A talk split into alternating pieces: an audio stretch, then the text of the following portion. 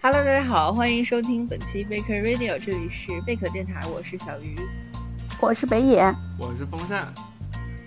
呃，然后今天我们三个要跟大家聊的是《X 特遣队全员集结》，是的，呃，这这一部大家期待已久的由呃这个古恩导演重启的《X 特遣队》，也就是自杀小队。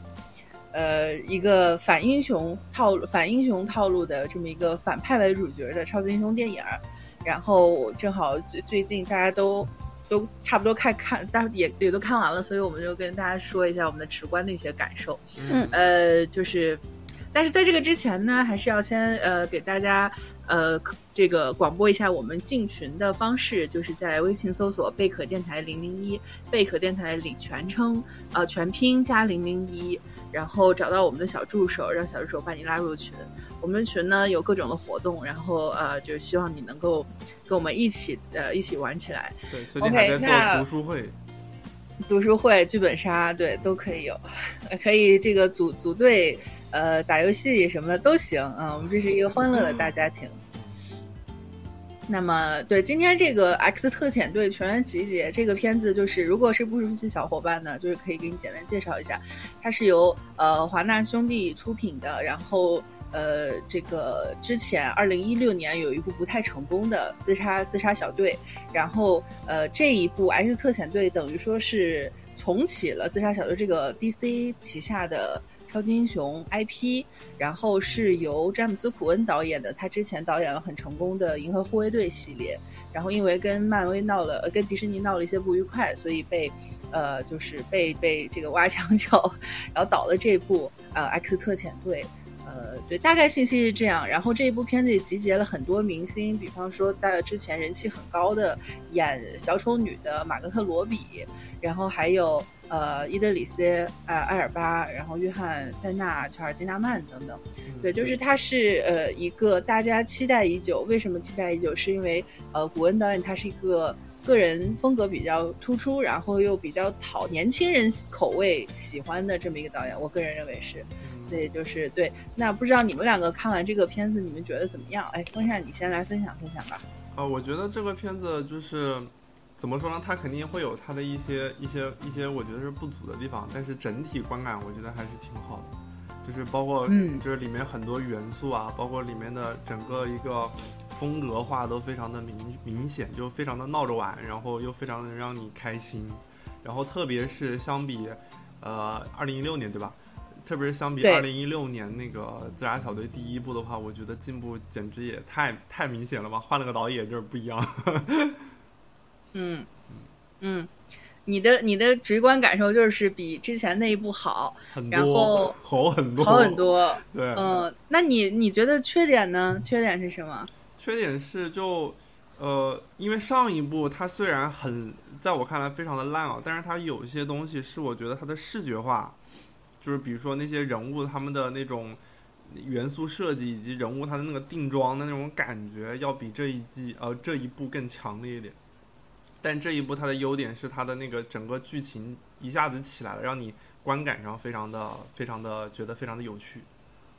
嗯，你觉得这一部呃没有上一部的帅是吗？就在人物这一方面。对，就是因为上一部我记得上一部当时那个片子虽然它烂成那个样子，但是它拿了奥斯卡的是最佳化妆与发型设计。啊，OK OK。对我当时就因为对，因为当时就是。这个片子那个入围的时候，我觉得这个片子确实它的整个妆发、发型、整个化妆都让你感觉到非常的正宗，非常的对味儿。嗯，包括我们一开始对这个片子充满这么多期待，也是被它的妆发给给骗进去了。但是配进去 之后，就发现整个片子的味道都都都都不对。然后，但是 X 特遣队它的优点，我觉得是在于它把整个故事给拎起来了，让你看故事。我觉得包括它的整个反套路，很多处理都让你觉得，哎，这个很不一样，这个很有趣，很有意思。看完你的心情，只要我我的这边的感觉哈，我觉得心情是非常开心的。我觉得它那个第二部的优点在这儿。嗯。OK，那北野呢？你作为一个忠实的 DC 粉丝，你你怎么看这一部的完成度？我觉得我好像在看《银河护卫队三》啊，我找不出区别。嗯，就是就是非常非常的古恩，他所有最喜欢的那些元素全都在。嗯，然后他的那些套路我也猜得到，所以渐渐的就是有一点失去了新意。当然，我觉得这样讲其实也有点双标，因为就是扎导的风格也很就是有个人风格嘛，然后那。可以说他的风格也是固定的，我我可能也也能猜到某一些手段什么的。为什么我就觉得哎，保持一贯水准？那为什么古恩延续他一贯的风格，我就会说哎，缺乏一点新意呢？这可能是双标。就，但是我就会觉得这个东西有点容易吃的吃腻，可能就是扎导那边我就不腻，我就爱这一口，这可能真的是双标吧。所以你就是觉得比较平淡是吧？听你这么说，有点审美疲劳。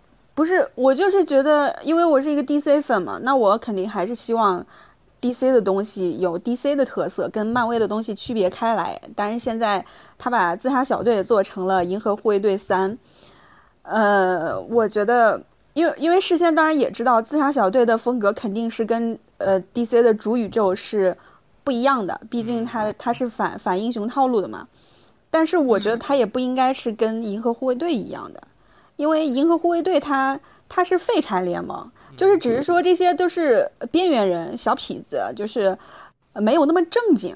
嗯。但是自杀小队它按理说它应该是反派的集结，它在善恶观上这方面它应该是跟银河护卫队是不一样的。但是所谓说反套路，到最后其实还是走向了不能说伪光正吧，但是也挺正的，有一点失望。我我我觉得我觉得要比那个。就刚才北野说的那个东西，我一部分是不同意的，因为我觉得他比那个那个银河护卫队要玩的更更开，更往反派那个方向，或者是更洒脱一点。但是毕竟是二级的嘛。对对对，但是确实能让我感觉到这个这个片子里面的那个就是就是 X 特遣队全员集结里面的那些反派，他有点像银河护卫队那种感觉，有点像是一群废柴，然后他们完成了一个英雄的事情。嗯，我能理解北野说的那个点，但是我觉得他你也不是双标，他确实存在这样的问题，就是呃，这好的方面我们一会儿会说，就针对刚才北野提出的这个点，我我说一下我的看法，我觉得它不是一个银河护卫队三，它应该说是一个换了皮的银河护卫队一，就是跟一其实是一模一样的，你到后面，尤其是他们每一个人的这个嗯。就像北野刚才说的，《银河护卫队一》写的是一些边缘人、一些小痞子的崛起，然后这一部很明显也是这样的。它里边的角色，比方说，呃，那个，呃，哎，突然那个那个 Bloodshot，Bloodshot 是吗？对。然后那个呃小姑娘叫什么来着？Blood，就是 Bloodsport。Bloodsport，对。然后小姑娘就召唤老鼠的，她学名应该叫啥？这个在在。在漫画宇宙里，类似于什么捕鼠捕鼠人吧，差不多类似于这种。然后他的那个故事线就是他跟他父亲，呃，Red Catcher，对，捕鼠人。然后哦，还是呃二代，对。呃，然所以就是我想说的，就是你看他以他为呃举例的话，就是他跟他父亲有这么一个线，然后呃是过就之前有一段阴影，包括呃就是贫穷也好，或者说他父亲这个呃吸毒也好，然后导致就是有一段悲伤的过去。那么其他角色也有，呃，包括这个鲨鱼王说他自己没有朋友。啊，也是很边缘的。就他每一个角色，这种从设定上来说，会特别的像那个银河护卫队当时那个小队集结，就是每个人都有一个不堪回首的过去，或者他有一块心结。然后在完成任务之后，他找到了朋友，或者说他跟父亲和解了，他解开了这个心结。就这个路子是是是一样的，所以我觉得不是说。呃，所谓导演风格问题，就是他确实在叙事这一块是延续了《银河护卫队一》的这么一个一套东西。嗯，呃，如果是他在这一套东西上有所创新，那么在佐伊本身他的导演风格来说，他出来的东西肯定是不一样的。这个时候你再说，哎，我就吃他这个风格，每一部我都喜欢，这个是就是我觉得更理所当然一点。但是如果他这个底色非常相近，嗯，整个叙事的这种呃剧本逻辑很相似的话。你确实看完一遍很难再接受第二个就换皮式的，呃，这个银河护卫队，所以我是这么这么理解的。然后，呃，当然那个刚才风燕说就是更放得开一点儿，就是因为我觉得，呃，因为是定位为二级。你像是之前一六年的那个《自杀小队》，它依然是一个 PG 十三的，呃，这个电影，当时饱受诟病，就是大家觉得，哎，你作为一个反派超级英雄电影，怎么？连血都不见，你怎么可能是一个 PG thirteen 的？你连死尸都不如，所以也是备受诟病。那这一部就是华纳就是放开了让古恩去拍，就把展现的呃这种呃血腥啊、暴力啊、粗口啊，反正能玩的所有 R 级的东西都堆上去了。我觉得甚至比死侍还要更夸张。还有我们这个大家这个华语电视剧比较熟悉的手撕鬼子，类似于这种 呃画面。放在杀一人身上，非常的和谐。对对对，人家那个手撕鬼子，你就觉得，哎，这个是有有有科学道理的。是的，撕出了美感。对，对他这方面是比是玩的非常的花花的。这个是古恩在漫威或者说在迪士尼旗下绝对不可能有的这种呃创作自由，对吧？对，就就反正我是觉得这个片子其实还是就从我的角度上来说啊，因为我我也不是古恩粉。然后也没有说是 DC 粉，就是从我的角度来说，就单单对比之前的《刺杀小队一》，我会觉得要拍的更好很多，然后也让我感觉到这是一部我想看的，并且想跟别人去推荐的一个片子。然后它也让我产生了很多就是兴趣，包括猎奇方面的东西，它里面很多玩法，什么套反套路的剧情，也是让我觉得津津乐道的。对，哎，北野，你你你觉得我刚才说那个换皮？呃，换皮版银河护卫队一是不是很贴切？是，就是换了个皮，然后升到了 R 那个 R 级，是这样子的。就是我对这个片子，我觉得它最吸引我的一点就是它的呃，就是打斗方面的那些设计。我觉得这个，因为就是之前是银河护卫队是那个 PG 的，所以没有办法表现的。但是我最喜欢的反倒不是那种纯血性的哈手撕手手撕那个啥的那种的，我反倒喜欢他对于小丑女那几场打斗的处理，就是变成花瓣儿那个，我觉得那个很很古恩，这是我让我觉得这个导演身上就是有才华的地方。他你怎么怎么诠释？就是你所谓这个很古恩，很古恩是一种什么风格？你觉得？我觉得他是一个美式的无厘头呀。他所谓的反套路，其实你仔细想一想，就是周星驰的无厘头呀。哎，那我想问一下北野，那那个就是那个波点人他妈妈，就是最后把他幻把那个大怪物幻想成波点人的妈妈，然后波点人妈妈啊，剧情在那叫，这种算是很古文的无厘头吗？我就我我指的很古文不是呃这个呃这个你你难道不会联想到《百变星君》里面最后那个 电饭煲吗？不是，但就是，那就是因为你是感觉你是你是把古文变成了一个形容词嘛，就是给它框个范围的感觉，就。就就是你要我解释一下我认为的古文风格到底是一个什么样子的吧，是吧？就是他会他反套路，他就会消解一些特别正的东西，嗯，就是前就是呃。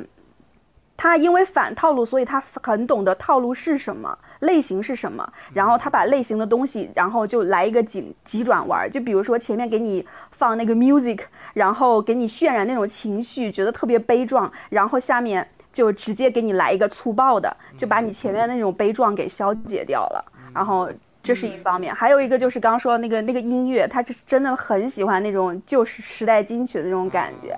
开篇一个那个 Johnny Cash，然后立马就就那个古文的感觉就起来了。这个中间的配乐真的非常多。嗯，对对，配乐用的。对，还有，对，就是那个刚才北野说的，类似于周星驰的无厘头的感觉，我能够感感受到一点，就是比方说中间，呃，他们这个队友死了之后，然后他们开始讨论那个人的名字叫什么。对，哎，就是在那样一个。Milton 对，然后我不我怎么不记得有 Milton？你是 Milton 吗？什么就在那个这个很紧张的时刻去做这样一个事情，就非常的无厘头。嗯嗯，这个有点有点你说那个感觉。就比如说那个那个呃那个动物是个什么？是个臭鼬还是个什么黄鼠狼？黄鼠一狼一来就淹死了，这种事情就很无厘头呀。嗯，当然最后是没有淹死，但其实这这种设定就是非常无厘头的。还有最明显的就是第一开始这个第一个小队，你觉得他们是主角队，然后立马送死，抢滩登陆的时候就全部阵亡，除了小丑女一个，然后只然后这个时候你才才知道，哎，还有第二个小队，原来第二个小队才是这个主角。这个就是一种反套路，同时也觉得它可能是一种就华纳自黑吧，就像是因为它这部片子它上映的时间八月六号也是呃之前那个一六年那个自杀小队上映的一天，所以那个你看第一个小队就全部阵亡，只留下小丑女这么一个超人气角色，然后再加在这个第二次登登陆，再聚焦于第二个小队，我觉得也算是一种呃象征或者一种就是自黑。呃，就也是一种反套路了。我看那个迈克尔·鲁克演的那个那个人嘛，长头发飘飘的，然后他站在那边看着所有人都死光，然后小丑女一个人在前头冲着，我以为他要发大招呢，然后结果立马就挂了。挂了之后，然后而且小丑女在那，我就觉得那可能主角就是他们了吧。然后结果我还在那想，我说鲨鱼人去哪儿了？然后然后没想到一开场这个反套路，我觉得设计还挺好。嗯嗯，对。但是后来我就会有有一点，有有点心理准备了。嗯，就比如说那个标标枪在给他标枪的时候，我一听前面这个情绪渲染的这么悲壮，这不对，这小丑女肯定不是这样的。所以就是我已经想象得到，就是这个临终托孤的这个感觉，后来一定会被他自己主动给消解掉。对对对，这些消解了。对，所以还有当那个后面那个波点人，然后说自己成为 superhero 的时候，我就知道他命不久矣了，因为他不 可能这个高光时刻那么那么久的。这个高光时刻其实全全篇最终就只给了那个呃那个捕捕鼠人。嗯，对对，是的，嗯，一个就够了，多了就不叫高光了。嗯。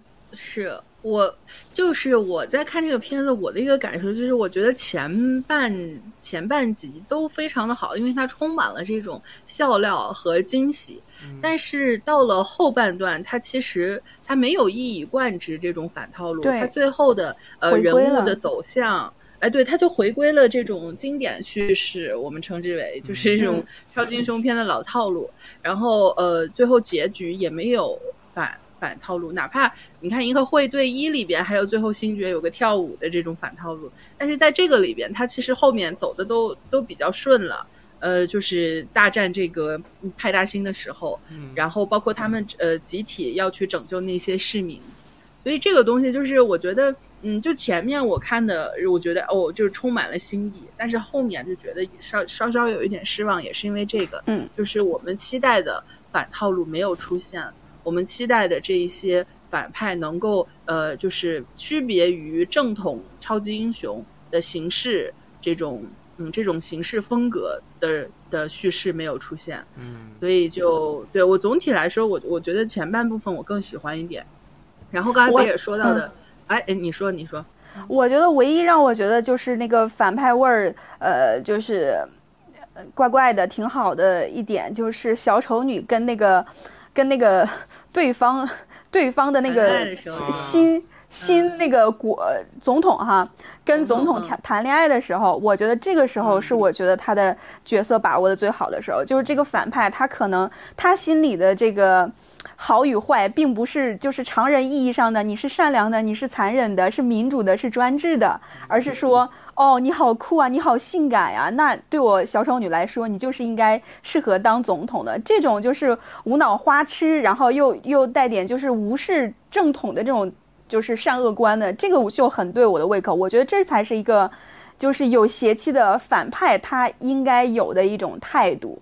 然后最后，然后因为说这这个他怕是个渣男，觉得自己这个 像张雨绮一样看男人的眼光不行，然后自己主动把这个男人杀掉，然后就是避免以后咱们两个就是出现那些让我伤心的事情。我觉得这些就是处理的最好的地方，这个是让我觉得看起来最有味道的地方。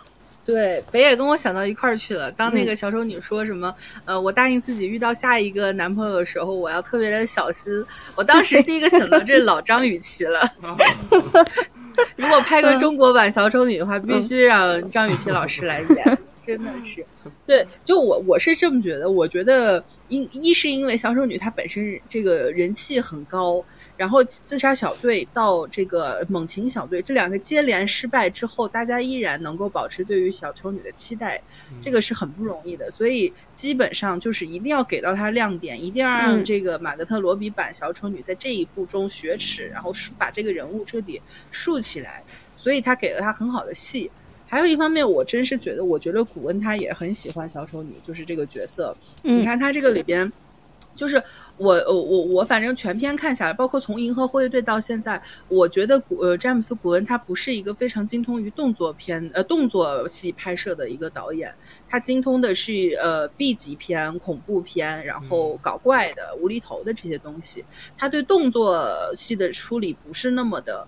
呃，这个擅长，然后这一部里边其实只有两场动作戏，就是一场就是小丑女那个，呃，她用她真的是花花特别多，然后又是用枪，又是用飞镖，然后又是徒手，又是械斗，所以她就是所有的这个亮点和动作设计都给都给了场戏，对，都给了她。然后后面呢还有一场就是这个呃，flag 跟这个 叫什么，peacemaker。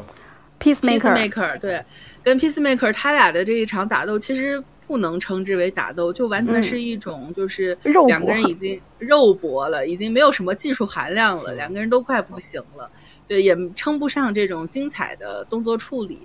那到最后决战就更没有了，打派大星就不需要啥动作处理是吧？不像这个需要过招啥的，所以就他整篇其实能够称得上动作戏的就一场，就是小丑女那一场，然后就给了他。我觉得对于呃小丑女的这个喜爱是肯定是有是有偏爱的，嗯，所以他的戏处理的格外的好。你会发现就是呃他的那一场这个谈恋爱的戏，其实特别像一个 MV 处理的。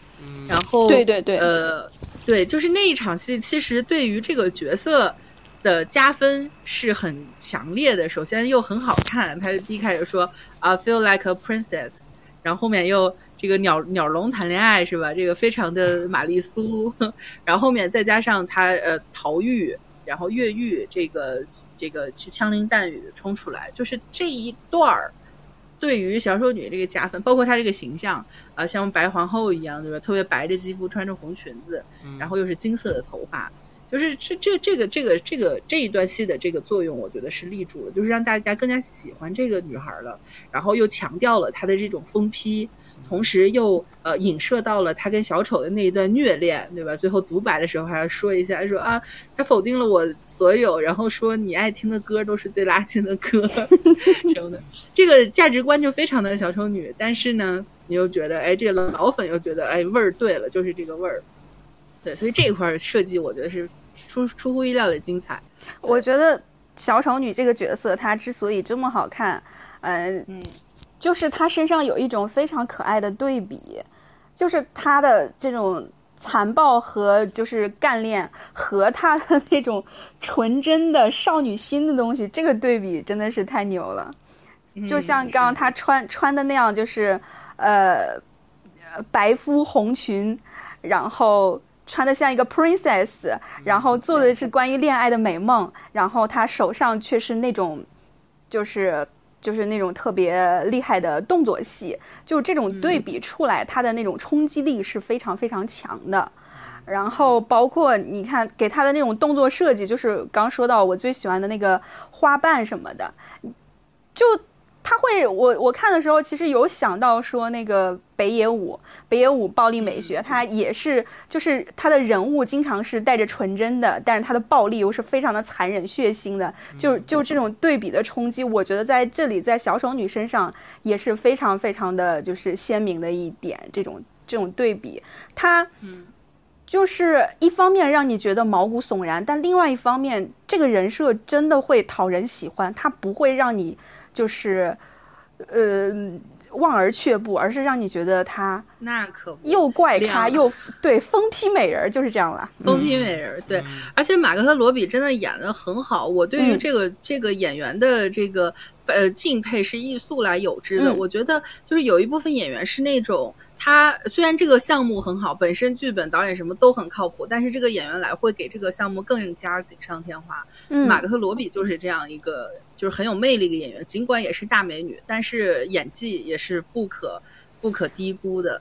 你看两部两部那么铺盖的电影都没有压住这个 人物的光环，那真的是还是有点东西的，拿捏的非常非常好。嗯，对，是的。我我我对我对马克·罗比就是前面你们说的我都认，但是我主要是觉得他们后半段就是从什么时候开始啊？从他加入到整个大大的那个镇那个他们的那个团队里头，开始做任务了之后，然后就会觉得，就就我我自己就感觉这个小丑女不是很对味儿了。啊，就是他对，他成了一个从属的地位。对，而且他他让我觉得，因为我理解的小丑女，她是属于那种你摸不，一个是你摸不清她的套路，二个是她是属于那种比较疯狂的一个角色。但是最后她就变成了一个非常模式化的一个从属的一个一个对，很听话对啊，就比如说啊，安炸弹，安炸弹，然后他就安炸弹了。然后比如说那个谁，波点人把炸弹搞地上去了。然后如果我觉得按照小丑女的套路，她应该，比如敌人来了，她应该就是直接。是他把那个炸弹给给给给点着引爆的，而不是说波点人去去不小心引爆了，他喊一句 no，然后我就觉得，我说我说嗯，他应该觉得很好玩才对，对他不应该喊 no 的，或者是他应该自己把那个点着，然后其他人喊点着了，整栋楼就着了，然后小丑女笑一下，我觉得这才是他。然后包括包括最后的时候，其实其实大战那个那个派大星的时候。他就是也非常听话，就是那个男主角喊他你上屋顶去，他砰砰砰跑屋顶上去了。我就觉得就觉得没有惊喜，你知道吗？嗯，就他可能是更适合单干的人。对对对，是的，或者是给他是 适合单干，或者是在一个大集体里面去去制造麻烦，但这个麻烦可能又会对反派造成一定的影响。他是属于这种人，嗯，他应该是一个不定时的炸弹，对对对，对不定时炸弹，然后需要让你用这种巧妙的剧情编排来让它起到作用，完成任务。是的，嗯，就我觉得这个分水岭就是从他们到了这个塔上开始的，那他们集结成一个小队之后，呃，就没办法。从经典叙事开始之后就，嗯，对，经典叙事开始之后就就有点拉了。我觉得吧，就是嗯。这也是其中一个问题，就是我们刚刚说的小丑女，她本来应该是适合单干的，像她这种性格。但其实每一个反派，他们都是适合单干的，哪有几个反派是愿意听命于别人的？所以这是一个拿就是反派组队呃拍电影的一个很大的要解决的问题，就是你怎么让他们凑在一起，怎么让他们的行动一致，听听调配？难道说就那个脑门里面安一个炸弹，这个？就够了吗？那脑门里安一个炸弹，只能说让他们不去出逃，但是就会乖乖听令吗？然后呃，还有就是呃，最后这个领头的领头的说，我们我们应该去救这座城市的人，那剩下的人是为什么？就是他们的动机是什么？嗯，是的，嗯，这一块就就非常的。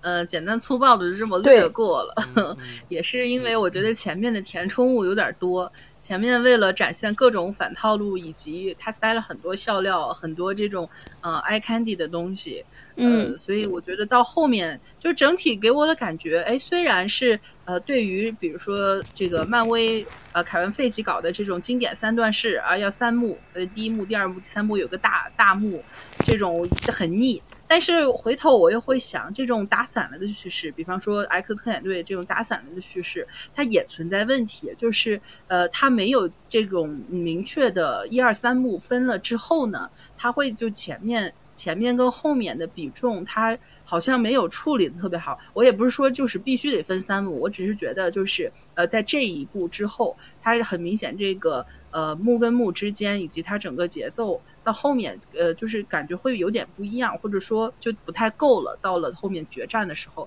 这种小戏跟小细节，它可能就是烘托不起来那个气氛，所以就会有很多让你觉得简单粗暴的地方，有一些呃，就是意犹未尽，缺少一些回味跟这种嗯宏大的这种感觉。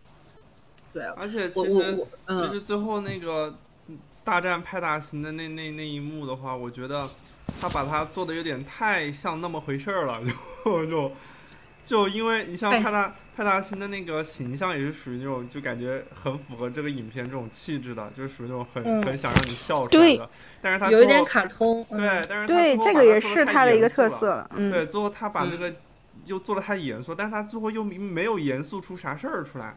然后，然后大家又感觉好像是真的在拯救这些市民，然后又又本来任务已经结束了，他们又返回去打这个派大星，然后就会觉得本来是可以打的很好玩的，最后有点打的太太太太严肃了，就是嗯嗯，我觉得那个就是派大星那块儿，他完全是可以去呃恶搞一下，像是那个那个什么捉鬼敢死队，是不是？然后后面那个那些被。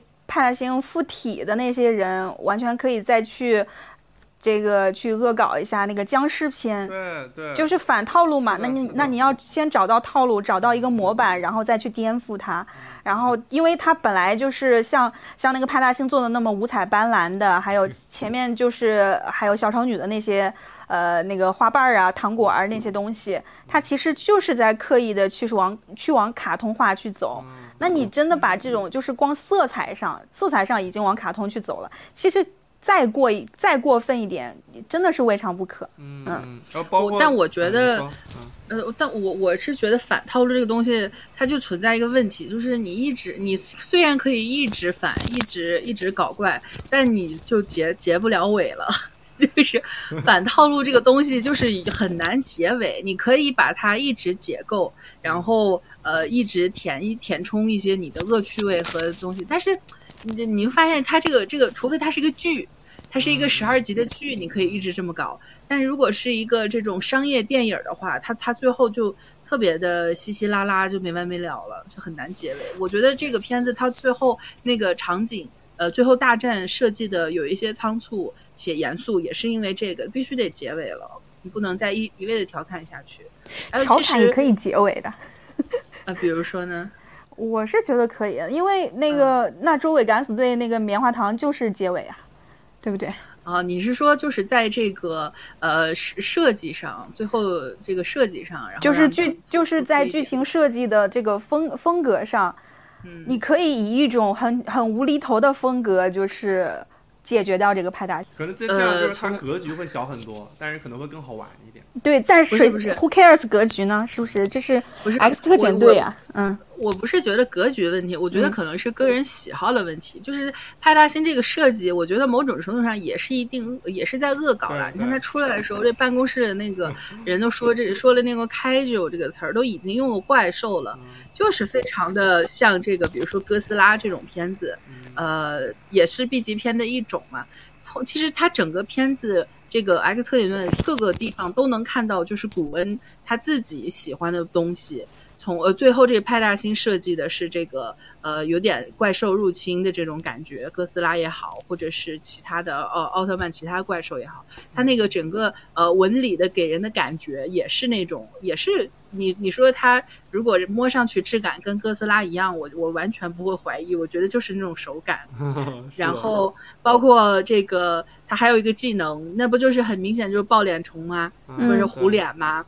然后这个鲨鱼人就更不用说了，这大白鲨对吧？就是它其实有很多呃，你能够看到古文他喜欢的东西，从大白鲨到异形啊，到这个哥斯拉，其实都都都填充进来了，就是是一种。嗯，就你能在他的电影里看到一些熟悉的东西，但你不会觉得过火，你不会觉得他是呃刻意的会去让你想到那个片子，而是会就是把你刻在 DNA 里的一些记忆调用出来，然后投入到这个片子里。我觉得在这个方面他处理的还算可以吧，他不是那种纯恶搞，比如说就是呃银魂那种纯恶搞，特恶搞哪个片子，嗯，对吧？就是。我觉得也是融入他的一个风格了，嗯，就是他最后可能恶搞这个哥斯拉，或者说他就是跟怪兽片呃融合，可能没有踩在北野的点上，或者是没有踩在我们的点上，但是我觉得也也存在他的这种奇思妙想在，其实是有有有进行这个处理的。其实结尾那个派大星死的那一段，我还真的挺喜欢的，就是。就是首先那个那个老鼠那一段，我自己感觉古文应该也是因为作为一个曾经看过八十年代恐怖片的人，哦，对，这也是 DNA 里的。对，然后那个那个他那个，因为那段时间会有很多那种就漫山遍野的老鼠的那种那种什么人肉鼠餐啊，那种那种人肉鼠餐，就那种对 B 级恐怖片，对，就是满大街都是老鼠，老鼠就是多到往你身上掉的那一种，就是，然后他最后老鼠吃人，对，最后一群老鼠在那吃派大星，其实你感觉到其实是有在有在那个有的，对对，然后包括最后最后那个马克的罗比他最后跳水，跳到他的眼珠子里头，然后非常的唯美，然后一群老鼠朝着他游过来，然后在那吃他眼珠里头那个那个那个那个什么，就是应该是神经神经血管神经对血管神经这些东西，那个那一幕我觉得处理的确实挺好的，就看的看的让我觉得很新鲜，就是。你这小时候应该没应该有这种恐怖的记忆吧？哇，我真的太害怕了，我知道。我到现在还保持着晚上睡觉的时候要把，要把被子的另外三个角往里面翻的习惯。为什么要这么做呢？是因为我小时候看的那个人肉鼠餐里头有一个人，他他在睡袋里面，就是因为他的他的被子没有盖紧，然后老鼠就直接钻了进去，然后把它给吃掉了。我到现在都记得很清楚，太吓人了。那你还行，你看这个片子还没有特别不适。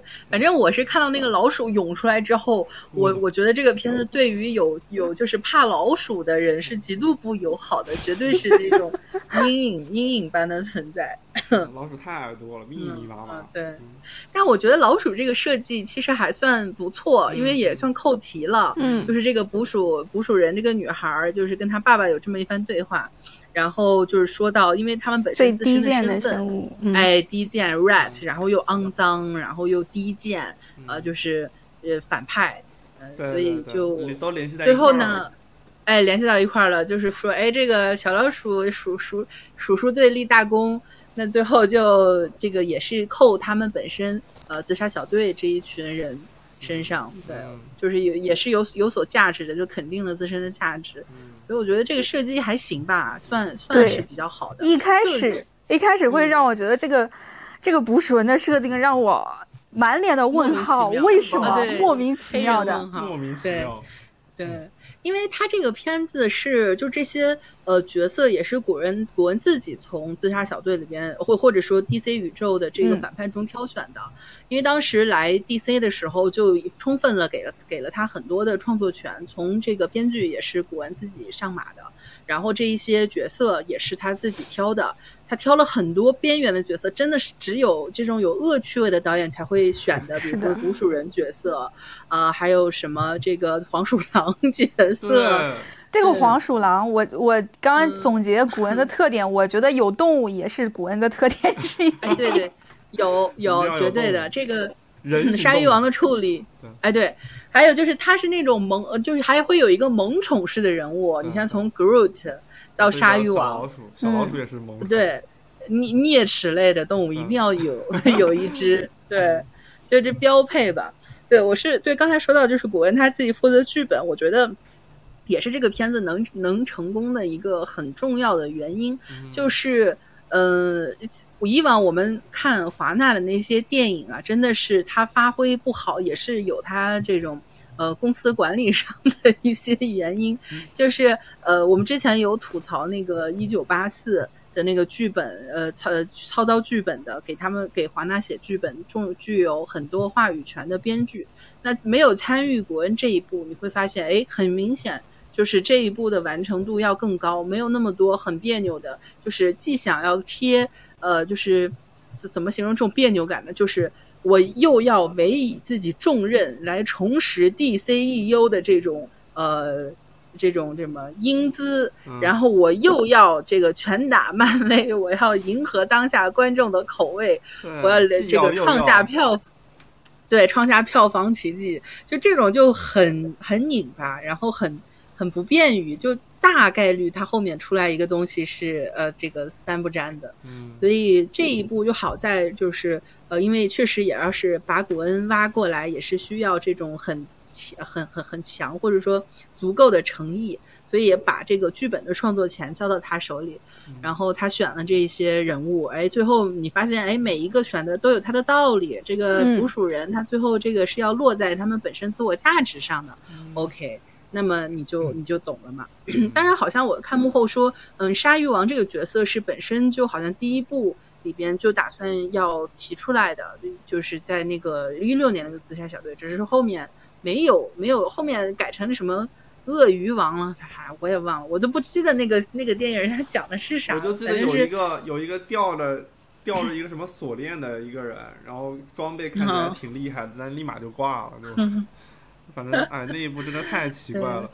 太奇怪，哦我还记得死那个始皇的死射，好像据说这个这一部伊德里斯艾尔巴本来是想演，就是打算叫他来演死射的，但是呢，好像他们又觉得高层可能又觉得，哎，说不定哪天这个始皇版死射还能拿出来鞭尸鞭尸，或者是重启一下，就又挑了一个这个呃，他叫 blood blood 啥来着？死亡 Blood sport blood blood spot 来演。对，就是挑了新挑了一个角色，但其实差不多，都是一个黑人。呃，其实是差不多，黑人射手。哎，对，就是射击，然后体术特别牛逼。对对嗯。然后，呃，不对，这个波点人也是 非常古恩。就是就是我觉得太喜欢了。我觉得他妈妈的出场措辞。哦，我我是说，就是他的母亲这个处理，不是不是，我的意思是你应该出现一些。主要是这个处理会很搞笑。你然后他说你妈妈现在在哪？说 everywhere 的时候，马上给你一个这个镜头就很搞笑。对，我就觉得哎，这个有故事啊，他。然后就发现他看人都是在看他妈妈，然后我就觉得很好玩。对，包括最后那个巨巨大的东西，然后还觉得他也是有妈妈。然后他一回去看，哇，他妈的穿着花裙在疯狂的打这个建筑，我都笑翻了。对，本来他这个技能也很搞笑，这个半夜半夜还要去还还要去约一下，对啊，每天要约两次，对，这个这个技能本身就很很很离谱，离天下之大谱。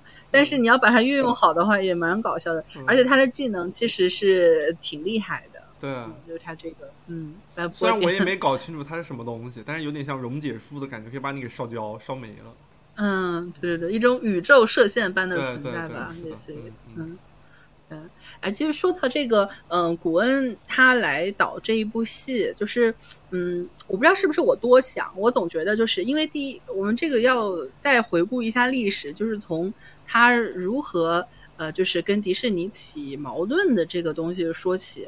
反正我看完这部片子，我是觉得我能感受到，就是古恩的那一种，嗯，委屈，或者说那一种，就是有点不开心的东西。嗯就是怎么说呢？因为，嗯，古恩他。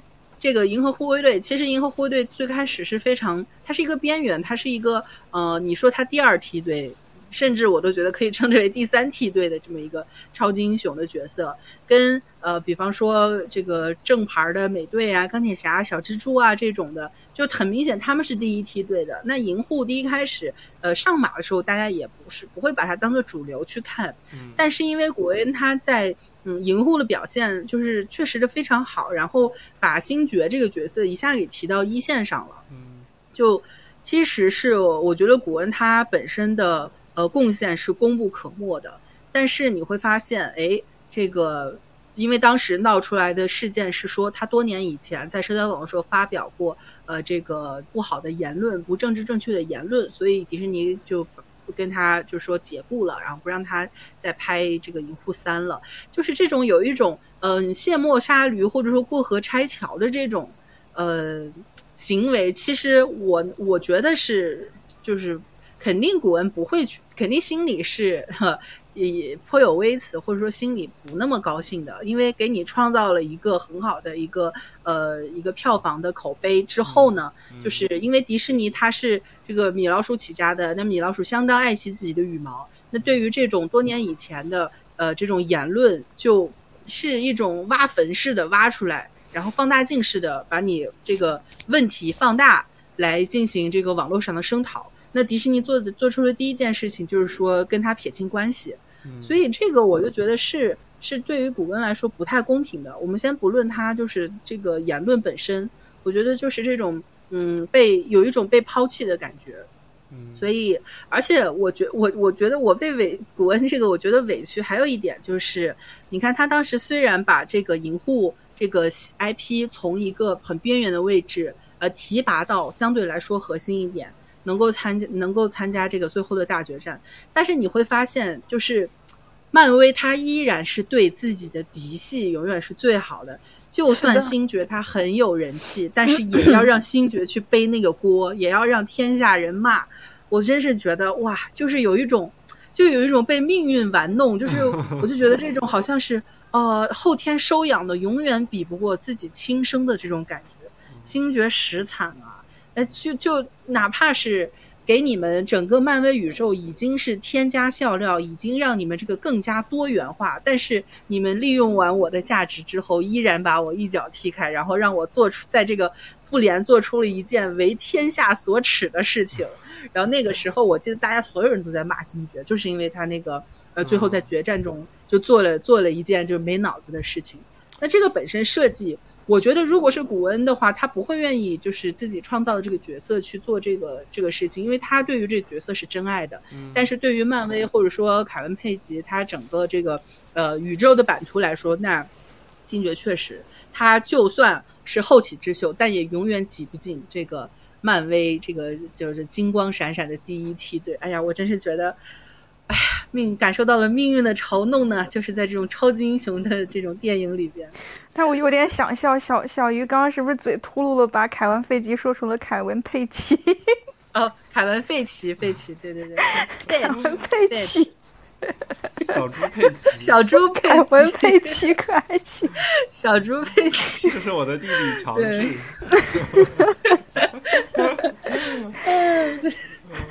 是这样的，嗯，反正就是，所以你看，这个 DC 把古恩挖过来拍这一部，我不知道是为什么，这个在叙事上，采古恩还是采用了经典的这种很像银河护卫队式的这种人物，呃，人物曲线跟故事走向，是不是某种程度上来说，他也想就是给自己出一口气，就是觉得。我离开你们，我依然可以用我这个原原有的配方，然后佐以二级的调料，然后创造出来一个更好的、不输于你们的东西。就是说我离开你们，我依然很有才，我依然能够展现，嗯，这个我我我的我的才华。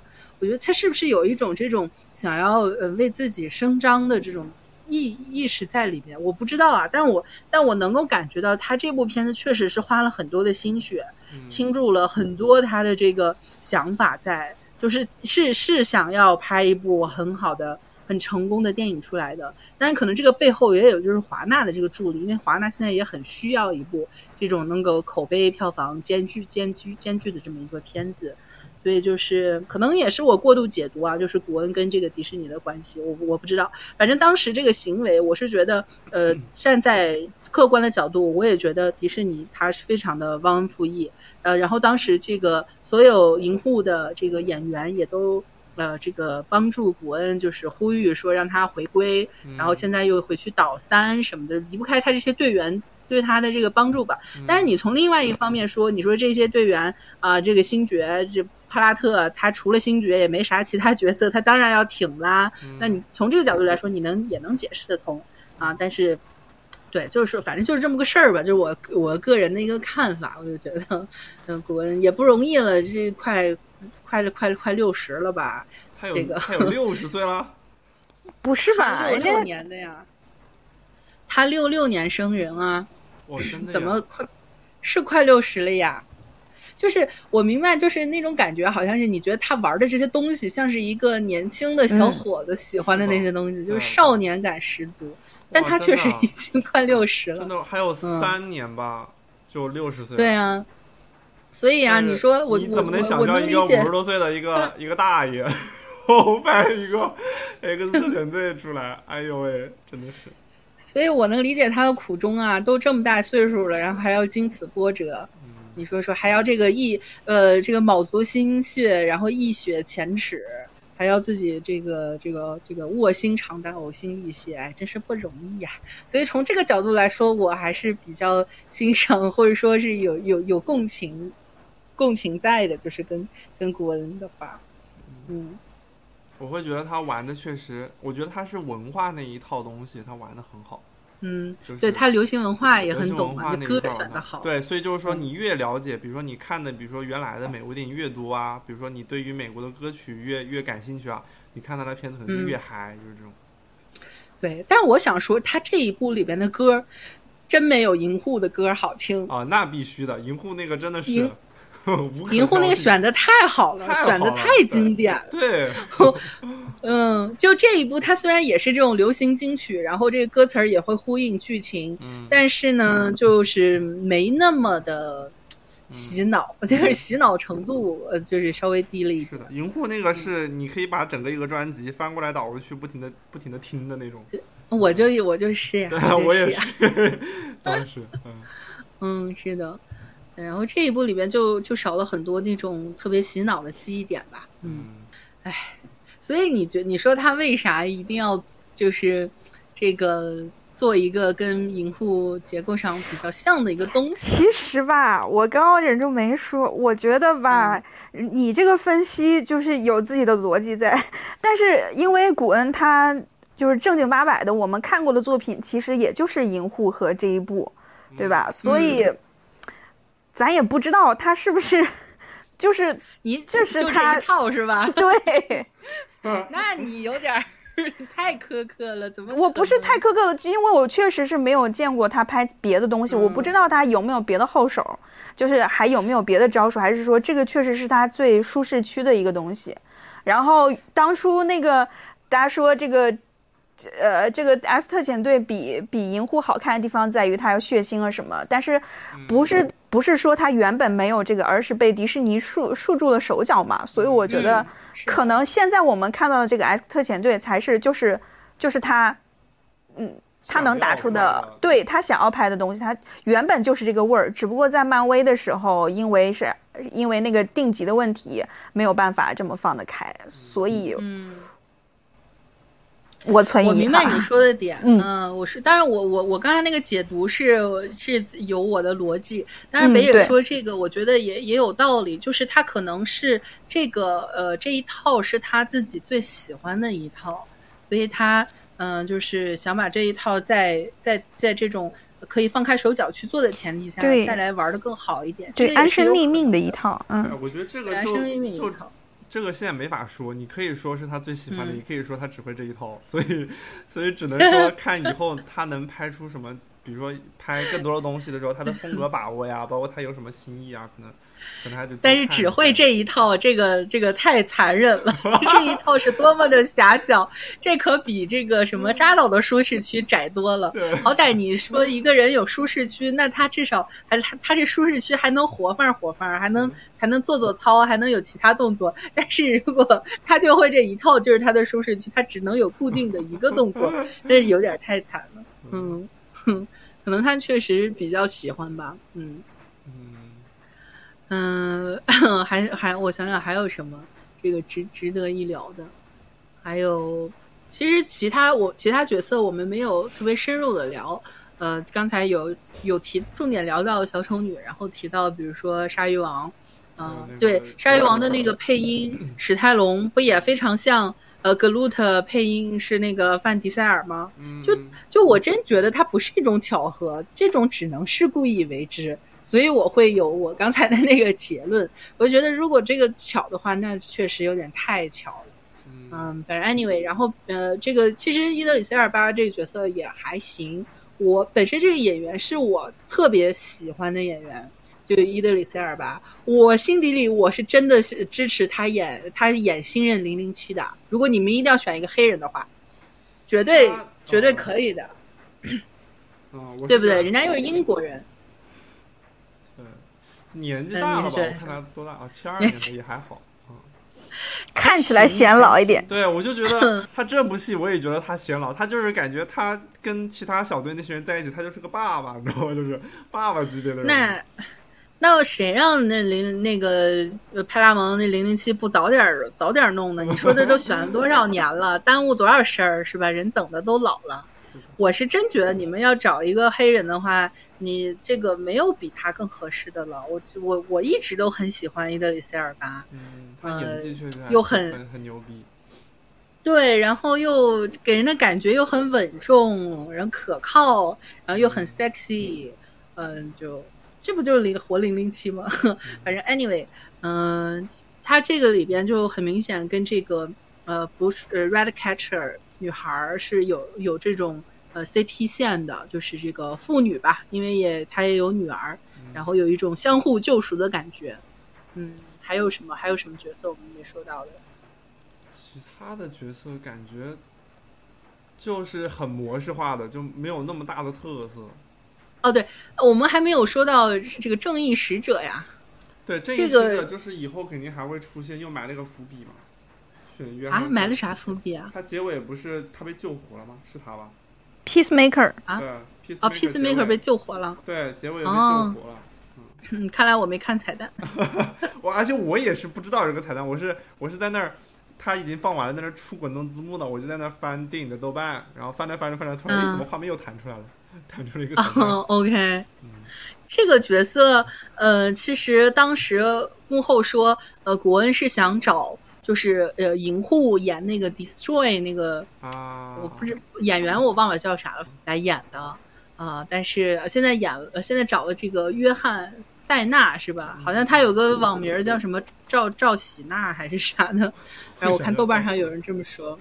对，哦，约翰塞纳嘛，就是他叫赵赵喜娜。哦，赵喜。Anyway，就是对，然后就网名嘛，nickname，就他来演。我觉得这个角色其实也也很讽刺，就是正义使者的角色。呃，你可以说他是一个这种愚蠢，或者说呃过于呆板且脑子不太好使的。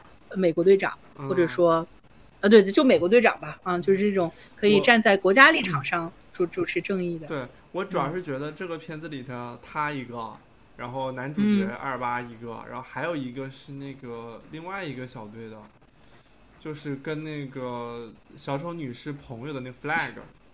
啊，flag，他们三个人站一排的话，就让你有种感觉到《速度与激情》或者《敢死队》出来的那种感觉。他这三个人其实，特别是那个 flag 和约翰塞纳，要不是因为约翰塞纳他的那个他那个脸更有识别性，就大家可能还认识他。就两个人其实让我看不出来有啥差别，你知道吧？那那乔尔乔尔金纳曼。乔尔金纳曼还是帅的多了，好吗？啊，对对对，但其实两个人其实给我的感觉，就包括最后他们在那个大楼里头打成一团，我就觉得，嗯，啊，这我就觉得就非常硬汉打架那种感觉，感觉一下《速度与激情》对 硬汉打架。但好像埃尔巴是真演过速速激的，演过反派，好像是，嗯。嗯，反正对我我我是觉得他在这里边设计把 Flag 弄死，我很生气。我其实很喜欢 Flag 这个角色。呃，我我对我觉得他挂了也没必要，真的。当然从剧情上来说，剧情上来说没必要，就是搞这么一。对，我知道他是想就是想突出这个正义使者他本身的呃这个正义理念的一个矛盾性在，然后要突出一个反英雄的这么一个主题。因为就是呃，当超级英雄在执行正义的时候，有无辜的生命会受到牵连，呃，或者说你的正义只是你站在你的角度的正义，没有任何的正义可以经得起，就是你站在全人类的角度来考量。嗯，那这个话题其实，嗯，是超级英雄电影它本身的一个弊病嘛。当然，呃，钢铁侠三，对，钢铁侠三也讨论过，然后扎导也讨论过，呃，这复联二也讨论过，所以就是他再拿把这个拿出来说。我能理解，就是你要拓要要拓宽这个这个超级英雄的这个人人物的范围嘛。但是我觉得你把 Flag 弄死，真的有必要吗，哥？我我还挺喜欢这个角色的。打一架，把硬盘拿到就就够了，你干嘛还得这么搞一下？就很没必要。对啊，唉。反正不知道是不是黑美队啊，我这又开始阴谋论了。我觉得这个角色，那毕竟是古人亲自挑的嘛，这不知道。嗯，还有就是刚才风扇说的派大星最后死的时候，你们觉得那个台词儿非常有呃《银翼杀手》的味道吗？我曾经也仰望群星，就是 《银翼杀手》，我感觉是在是在恶搞他，恶搞《银翼杀手》那种感觉。对，总是反正这片子会时不时的给你一种这种熟悉感。对，而且他是拿一个大眼睛蒙，然后拿一个满脸白，呃，就是有一个白络腮胡的一个一个大爷，然后喊出来这句话，我就觉得，就在恶搞。对，嗯，是的，然后，哎，那个 Flag 死的时候，当时他有句台词叫什么？呃，这就是你的正义。然后说 What a joke！对啊，所以这个 What a joke！哦，我不知道这个好像也给我一种很熟悉的感觉。我总觉得 What a joke！这个好是不是在在守望者还是什么啊？是吗？这不知道啊，这得问北野了。可能有，可能也没有。那感觉特别像罗夏会说的话。不知道。不一定是罗夏，也可能前面还有一个那个罗夏前面有一个那个叫什么？有那么点味儿了。哦，对，夜莺一第夜莺第一代是不是？不是，就是那个笑脸儿。哦，笑脸儿，笑脸儿，对对对，笑脸儿，对，What a joke！呃，可以。哦，我知道为什么我对这个话这么熟悉，因为王芳老说，王芳老说就是就是因为那个守望者，而且。就是有关系，我跟你说，就是有关系。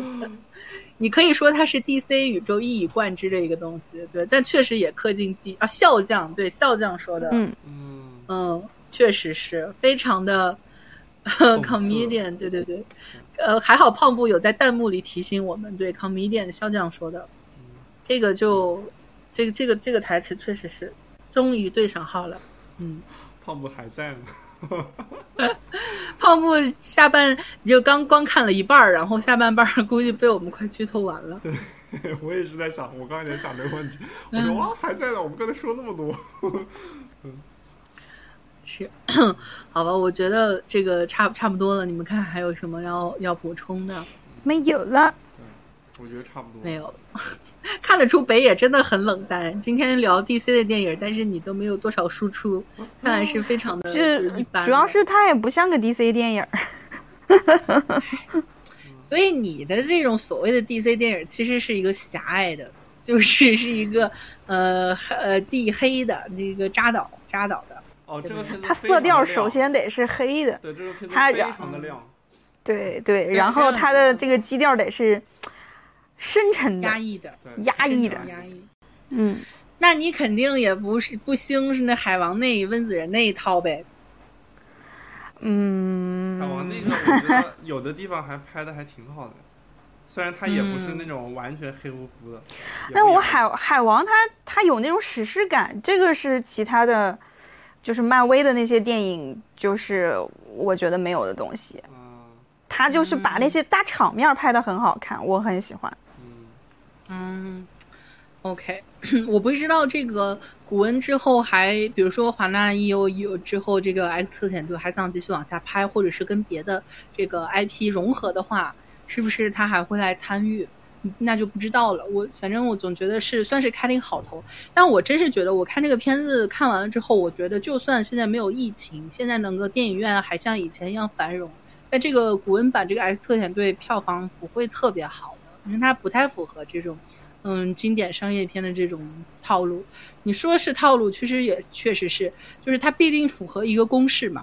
哎，我怎么觉得我这话特别，我越来越胖布化了？这你这胖布会说的，胖布会说的话，就它是有一个商业片公式的。然后这个片子它虽然符合了很多当下年轻人的口味，一些呃 geek 或者是大家喜欢流行文化、呃喜欢恶搞的呃这种观众的口味，但是。因为商业片它永远取得的是一个最大公约数，所以我我不知道啊，我我瞎猜的。反正现在疫情，现在也确实大面积上不了，呃，没有办法佐证。呃，这个如果他没有遇到疫情的话，这个片子它票房会不会很好，这就不知道了。这个看大家大家怎么说。对，但是这个片子对目前大家反馈都还挺好的，口碑肯定是不错的，因为影迷肯定很喜欢。嗯，对。然后他在整个 DCEU 的这个混沌宇宙里边，肯定也也也算表现比较好的了。嗯，主要是都靠同行衬托。行，那我们这个差不多这期节目就聊到这儿。然后，来，如果你们两个没有什么补充的话，我们就跟大家在最后强调一下入群的方式，就是你用微信搜索“贝壳电台零零一”，然后贝壳电台的全拼加零零一。呃，找到我们的小助手，然后让小助手把你加到群里面。好，那我们这个本期呃 X 特遣队的节目就聊到这里。嗯，然后嗯，感谢大家的收听，我是小鱼，我是北野，我是风扇。嗯，我们下期再见啦，拜拜。